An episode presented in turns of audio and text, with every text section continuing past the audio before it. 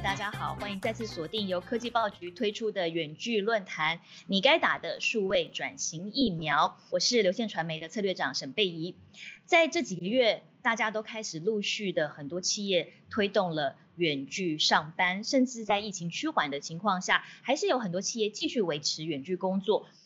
有很多人也体会到了，哎，远距工作或者是这种混合上班，其实有蛮多的好处。但是呢，并不是所有的产业都有办法这样子推行，就好比。金融业，金融业为什么没有办法全面性的做这样子的远距工作呢？当然有很多先天上的一些限制，但是大家也难免会提到了，诶，金融业的数位转型，呃，有没有办法让它可以加速呢？这几年我们一直在探讨金融业的各种数位转型的方法，因为毕竟金融业牵扯到的是钱。牵扯到是每个人的个人资料，又是金融业，都是很多大型的这个呃企业组织，所以推动起来当然格外的谨慎，不是这么的容易哦。在今年、去年这两年疫情的催化之下，大家也都意识到了，呃，数位转型已经是一个必然、必须要推动的道路。所以，我们今天要带大家来探讨的就是金融业，尤其是像里面的保险业，如何来因应疫情加速它的数位转型。从比较深的技术，譬如说我们谈到未来，呃，导入 AI，导入数据分析，到面前我们可以看到的，好比说航员要如何直接处理这个面对面跟消费者跟这个保护存户之间的这个互动，要如何在疫情远距的情况下，依旧维系的这个人与人之间服务的温度。我们今天呢就要透过一系列的访谈来大家深度的分析。那首先来帮大家介绍我们今天的几位来宾。第一位来宾呢要邀请到是今天金融业的代表，也是我们富邦人寿业务通路处的资深副总经理廖俊珍廖副总。谢院长、戴社长、刘副总，各位听众大家好，我是富邦人寿廖俊珍。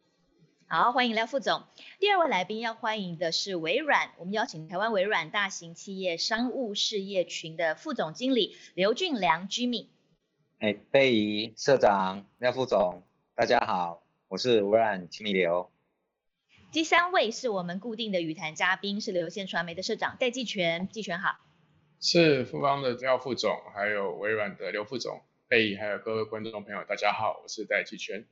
首先，我们在第一个问题，我就要来请教社长了。呃，在近期呃疫情期间，有非常多的调查报告陆续出炉，来探讨远距工作对于大家的整个生产力到底是不是正向的。我手上有一份资料，是彭博社在今年四月的报道，他说美国在远距办公下的生产力，他们统计出来提高了百分之五。那这几个月，其实很多台湾企业在推展的过程当中，也发现，哎，其实好像对于生产力的成效还不错哦，不会说。说因为不进办公室，就整个生产力往下降。那但是并不是所有的企业都有办法顺利推展。呃，有一些传统企业，他可能是说老板他毕竟觉得员工在办公室让他看到，他觉得比较有安全感哦。但是有很多企业他其实想推动，但是却受限于现实的状况，让他无法推动远距办公。其中金融业是里面的一部分，可不可以请您帮我们说明一下，为什么金融业在推动这样子的远距上班，其实它有一些先天上的限制或挑战？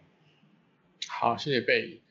呃，通常这个混合式办公或远距办公，它的生产力要能够提升，它有一个很先决的要件是说，你的整个工作的生态系或所谓的供应链，从上游到你的客户，每一个环节都已经数位转型完成，你才有可能很很明显的快速提升生产力。譬如说以制造业来讲，它可能很多开模啦，很多细节。还有很多变动是需要现场人去判断跟处理的，人必须要在工厂或在这个实验室的现场，他的这个远距办公就很难很难立即产生这个生产力。那以金融业为例，或者是呃各种需要非常高的社交资本的行业，他们在疫情来的时候，需要被迫在远距办公或远距工作的时候，通常客户会一时会不习惯。比如说，像保险的这些业务朋友们，不是只有说透过视讯或者是讯息或 email 就能够完成的这些业务介绍，还有新人的建建立的这些产业，就特别会觉得远距办公为他们造成很大的一个挑战跟阻碍。是社长提到了有好多金融业里面的一些情境啊，是会对远距办公造成影响的。那我这边就要来问问廖副总了。廖副总，您在这几个月呃台湾的疫情影响下，像我自己能够想象的啊，大概就是业务员，因为保险业务员，我当然都希望可以面对面。啊，听到他跟我亲切详细的说明解说，甚至在理赔的过程当中的一些这种很亲切的服务，呃，但除了这个之外，是不是还有很多这个保险业在推动呃相关的服务的时候，其实呃是在疫情情况下有被实际上影响到的？是的，金融保险业哈，在这一次新冠肺炎的影响非常的大，那保险业呢，比银行业呢受的冲击又更大。那我们呢，主要受的冲击其实分为两个部分，一个是对内部的组织的运作，一个是对外面业务的扩展。比如说像富邦人寿现在有五兆的总资产，那我们在投资业务上面是一天都不能停的，而且是几乎投资的人员二十四小时海内外都在掌握金融波动的讯息。那对内的话，我们采取了这个异地办公啊，啊，视讯会议等等作业。那对业务员来讲，其实每天他的运作习惯，他也都要开早会，那也都要集体做教育训练。那另外呢，还有一个业务员要考试。那你看这个学测都因为新冠肺炎也停止，那更不用说业务员的考试。所以这个疫情对我们内部的运作呢，呃，产生了很大的影响。那另外一个就是对外接触客户的部分。呃，五月份开始新冠肺炎严重的时候，我们很多业务同仁都反映，糟糕的业务客户都不见我们了哦，呃，也没有办法去找客户啊。那保险业呢，其实我常常讲说，呃，是呃在金融服务业里面。呃，有办法达到最后一里路，进到客户家里去见客户的。可是保险有一个法令啊，规范业务员跟客户作业必须亲见亲签。那这个呢，对我们的业务影响就很大了。客户担心他受染疫的风险，那所以不能够实际的见面啊，会产生了一道这个很大的隔阂。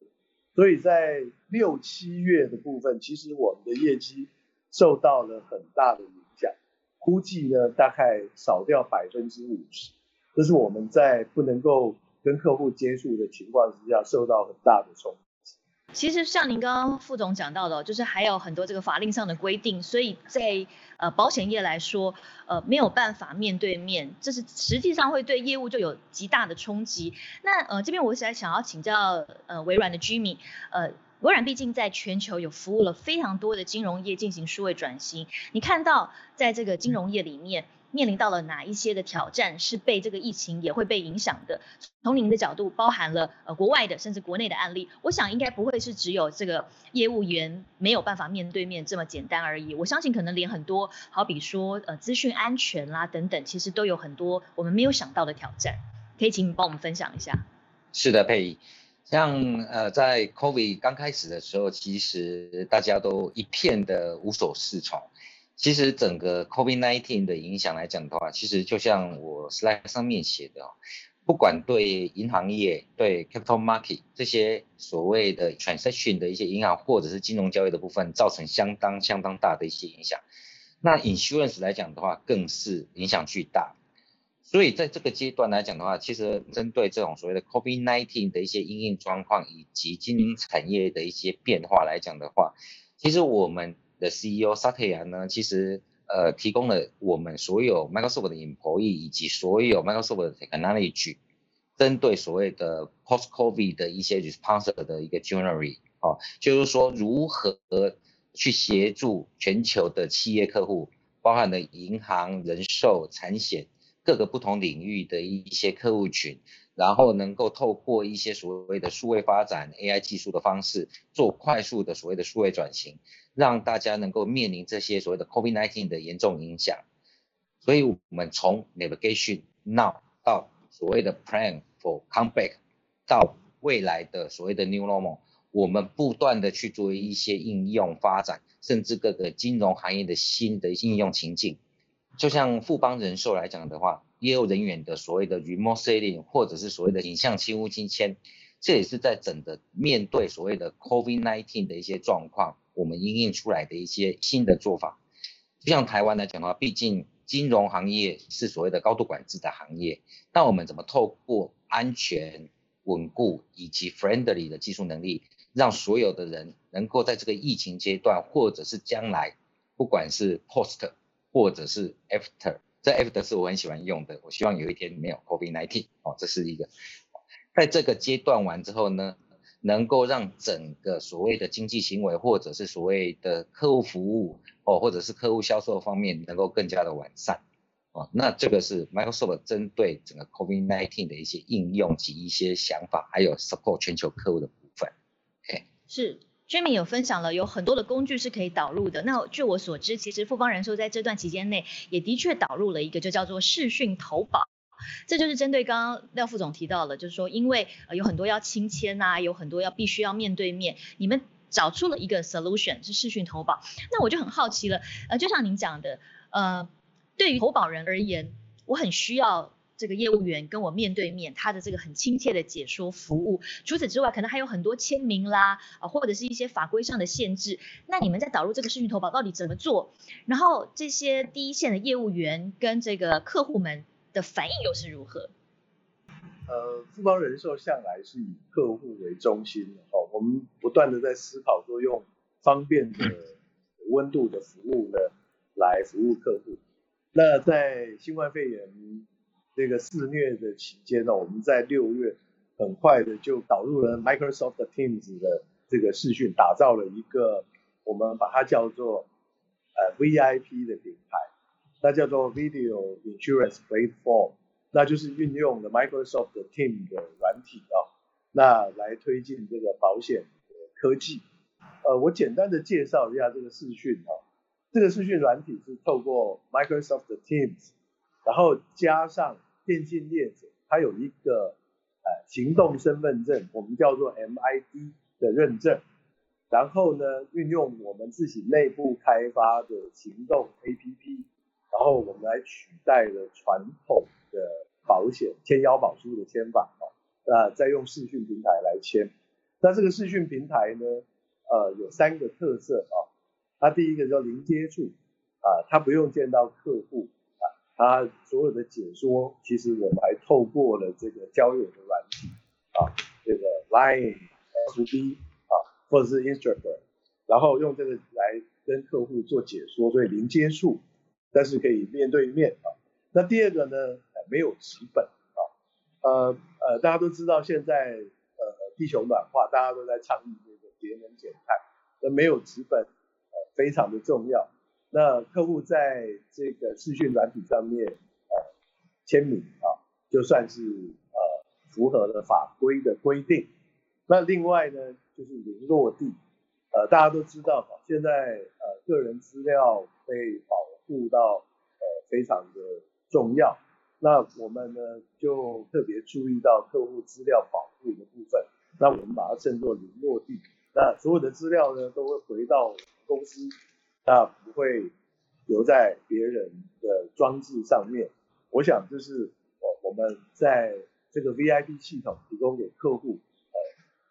彼此都减少风险一个很重要的服务。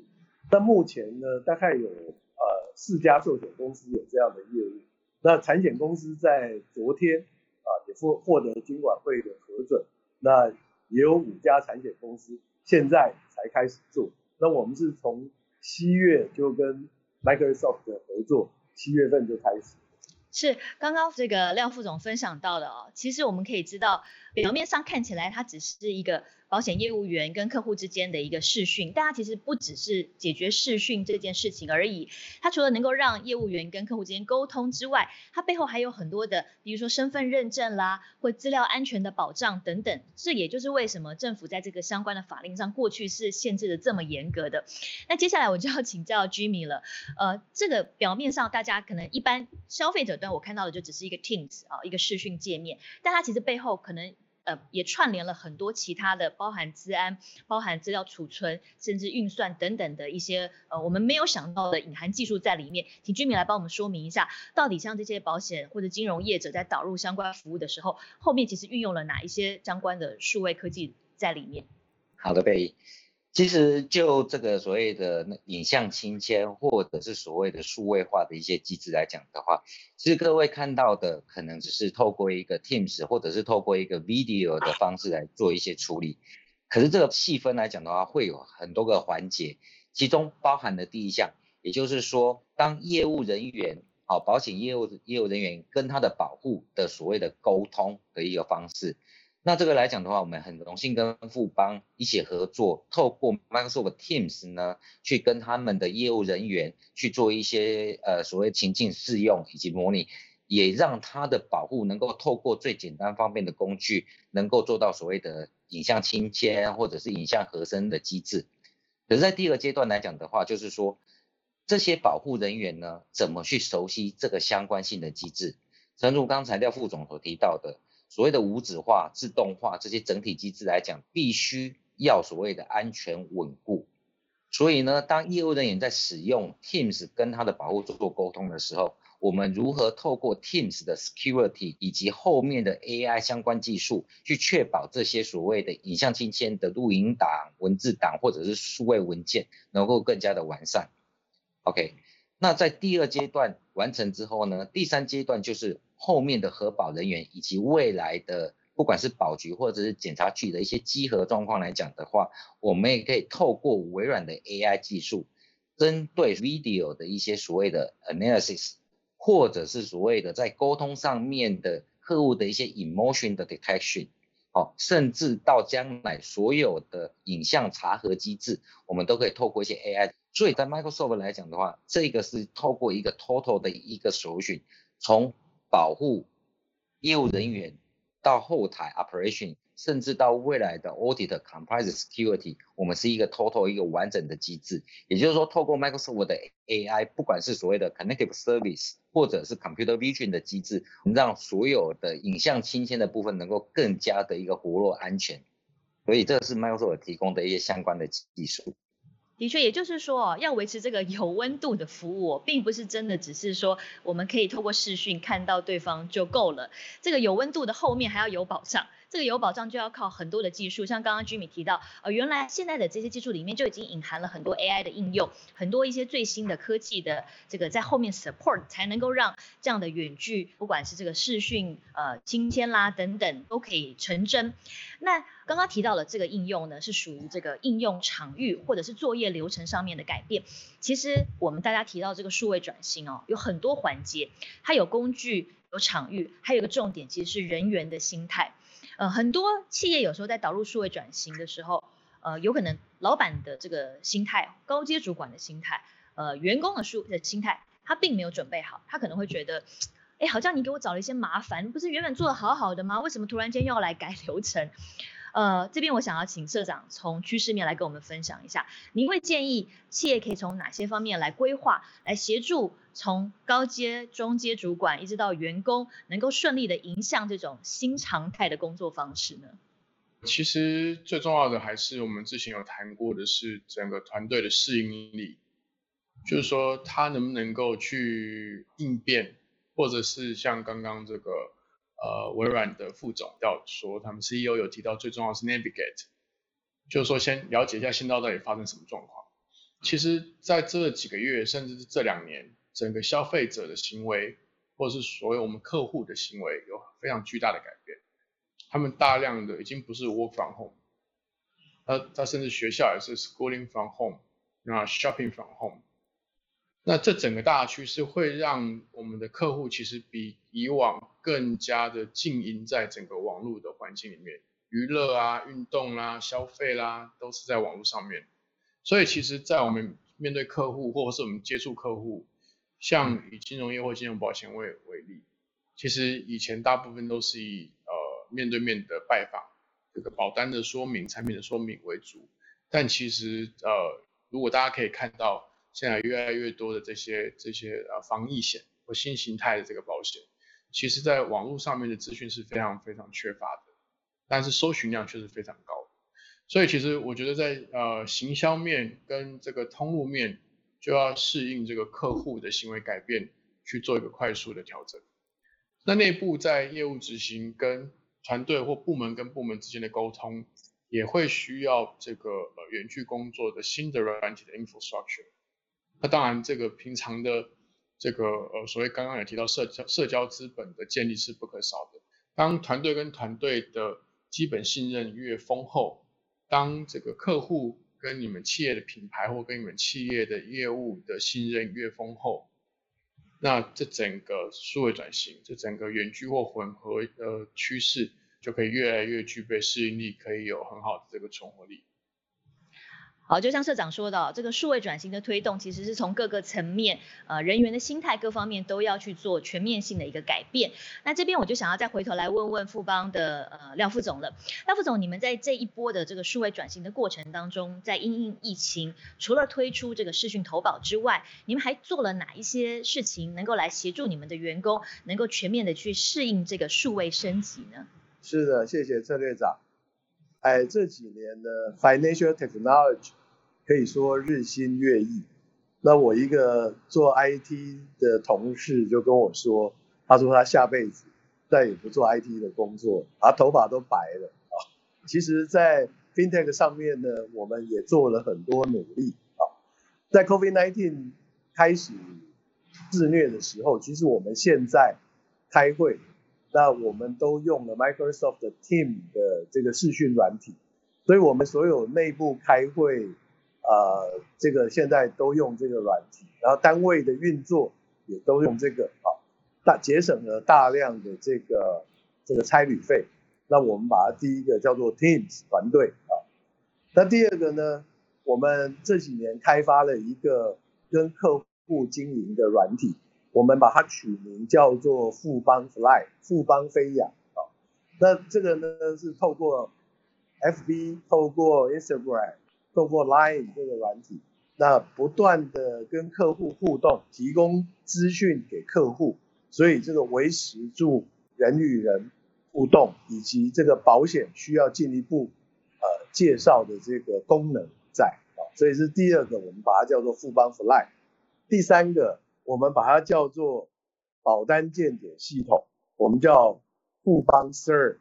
那这叫 Smart Insurance Review，那这个帮客户呢在我们的系统里面做好保单鉴检，看客户保障有什么缺口，然后呢可以透过刚刚的 Fly 的系统传给客户，啊，那客户呢就可以很清楚的知道说他自己的保险缺口是什么。那第四个呢，就是啊，刚刚前面介绍呃视讯投保，那这个呢，在疫情之后，我想以后呢，一定会是变成常态啊。那当然也就是运用这个 Microsoft 的 Team，还有我提供提刚刚前面说到的呃电信业者的这个行动身份认证 MID，那运用这些技术呢，呃客户就可以跟我们做好这个视讯投保的业务。那另外一个呢，我们有一个叫呃内部的叫诶 A P P，我们把它叫做富邦 M A，那这是电子投保，那也是为了节能减碳、永续经营之用，啊，那整体而言呢，呃，现在不管是富邦或者其他的寿险业者，其实大家都很致力致力于这个 FinTech 的努力，那数位金融一直在快速的进步当中。那呃，在这一波进步的潮流之中，我们必须特别的努力来赶上这个潮流跟趋势。那以上是我们对富邦提供的服务所做的说明。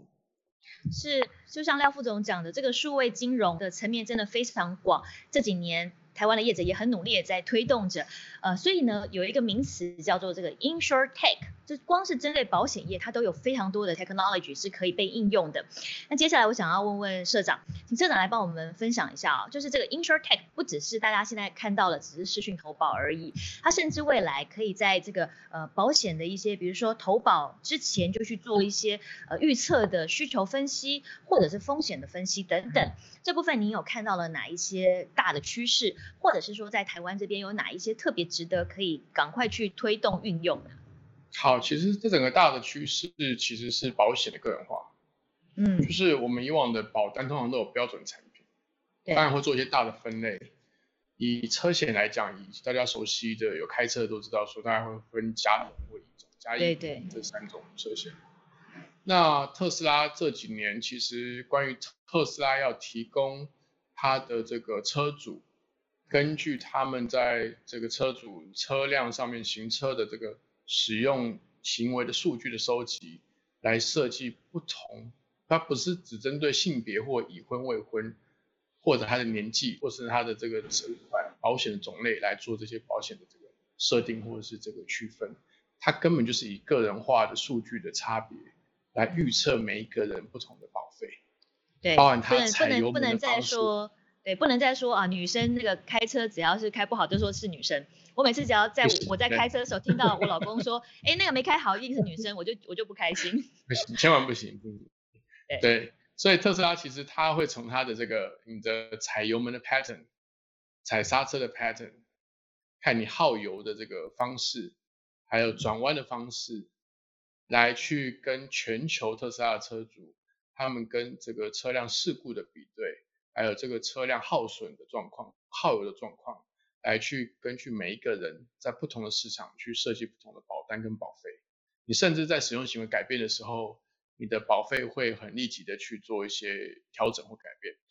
那除了特斯拉这样的案例之外，其实真正它背后的趋势是以 data driven 的这个保险的这个设计模式，它分别会落在我们至少现在目前可以看得到的，除了行车的这些 data 之外，其实购物的 data。也可以有很多相应的，不管是商家出货的物流的保险，都可以根据这些消费者的消费的资讯来去做调整。甚至我们现在正在快速变化的医疗保险，都会朝个人化来做调整。因为当我们整个医疗越来越越朝向精准医疗，每一个人甚至他的家族病史，他获得得什么病的这些几率，他治疗的这个治愈的可能性。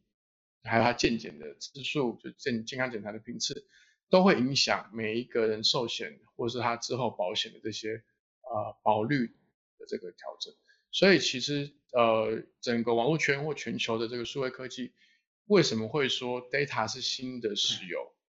其实即便连保险业它都会有这个呃剧烈的变化。也就是说，在这些网络服务服务用户的过程中，谁能够越持续的收集新鲜的 data，谁就能够在这个 insurance tech 里面，呃，开始发展这样新的保险的商业模式，或是这个商品的模式。啊，刚刚社长分享了很多保险业的科技应用，呃，有一些 maybe 是未来才会发生，有一些可能现在就已经有了，所以我就想要来问问微软的 Jimmy 了。呃，现在微软的技术上面已经能够协助全球的这个保险产业，尤其是如果台湾微软能够协助台湾的这些寿险产业做到哪一些更个人化的保险呢？我很好奇，刚刚社长举的这些例子，是不是很多已经实际上有在发生了？好，就像刚才社长提到的，就是开车的行为的模式，这种所谓的 user base 的 insurance，其实在这几年台湾其实也有一些业者或者是一些产险寿险公司开始在研发。那这个来讲的话，也是透过所谓的 insurance tech 的一些整合的部分。那其实社长刚才有讲到一个蛮重要的一个趋势，就是所谓的 data。不管是来自客户的使用的情境，或者是客户的一些环境，甚至到自己的所谓的寿险产品的一些销售状况，这个其实都是透过 insurance 的一些集合跟整合，然后去做所谓的 data 的分析。那它的终极目标其实就是我是在上面所提到的，我们要提供客户的一些差异性的一些服务，就像现在年轻人喜欢所谓的宠物险，那前一阵子疫苗险，好这些东西其实。这也是因应时代、因应时间、因应一些环境的变迁。所以终极目标就是要提供所谓的差异化的一些服务。可是这个来讲的话，所有的用户或者是所有的寿险业者，或者是甚至富邦，都是非常在乎所谓的 security、audio,、compliance，以及客户的所谓的 financial crime 的一些机制。所以这个是我们最核心的一件事情。那当然有了安全，然后可以提供客户化的服务。我们必须要有应应的一些所谓的快速的核心机制、核心系统，maybe 是 cloud computing，maybe 是一个完善的 high high performance 的 computing 去协助，才能够一连串的去服务客户。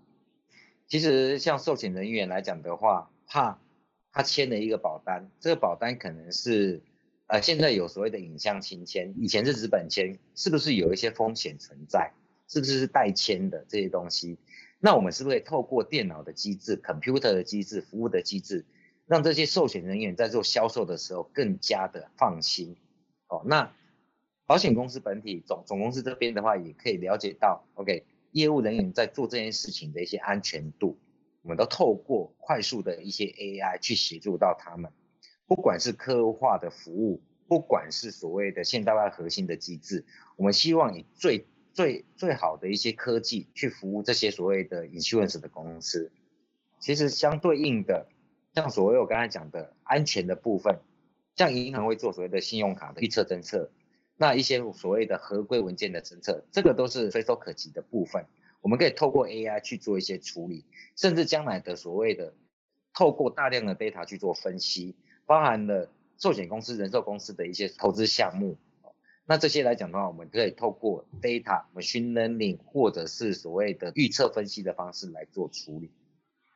其实这三大环节来讲的话，就像我要提供客户的一些差异化的一些客户体验。其实从所谓的智能机器人，或者是理财机器人，或者是客户服务机器人这种所谓的 AI。Automation 的机制去让客户能够随时随地二十四小时的去了解到他自己所需要的一些 information，一些所谓的金融服务，这个也是透过 AI 的机制。那银行本体或者是产险公司总公司想要做所谓的放贷投资，它都可以透过这些大量的资讯去做一些收集，透过 machine learning 的机制预测的方式，去让它能够更完整、更安全的一些投资方向。所以 Microsoft 来讲的话，是希望呢。透过从提供客户不同的金融服务，到 empower 公司、insurance 公司或者是 banking 或者是企业本体里面的 employee 的一些 productivity，然后透过企业内部的所谓的现代化 payment 机制以及现代化的 core system，来造就整个一个活络、快速、准确、安全的一些所谓的金融活动。那当然，目前来讲的话，企业永续经营是相当重要的一件事情。所以，透过这一个所谓数字转型的机制，也希望能够让企业达到未来的永续经营的目标。那这个就是 Microsoft 在整个在金融产业所推动的一个整体策略。好，说到这个哦，其实居民，我大概在我们两三年前有另外一场相关的活动上，我也听过您分享这个未来的很多蓝图。我觉得这几年蛮感动的，因为我们其实一直跟微软呃办了很多跟金融业的数位转型有关的活动，呃一步一步的看到很多东西真的在逐步的发生。这个是呃我觉得科技真的能够在人类各个生活层面里面去呃让我们的生活更好更便利。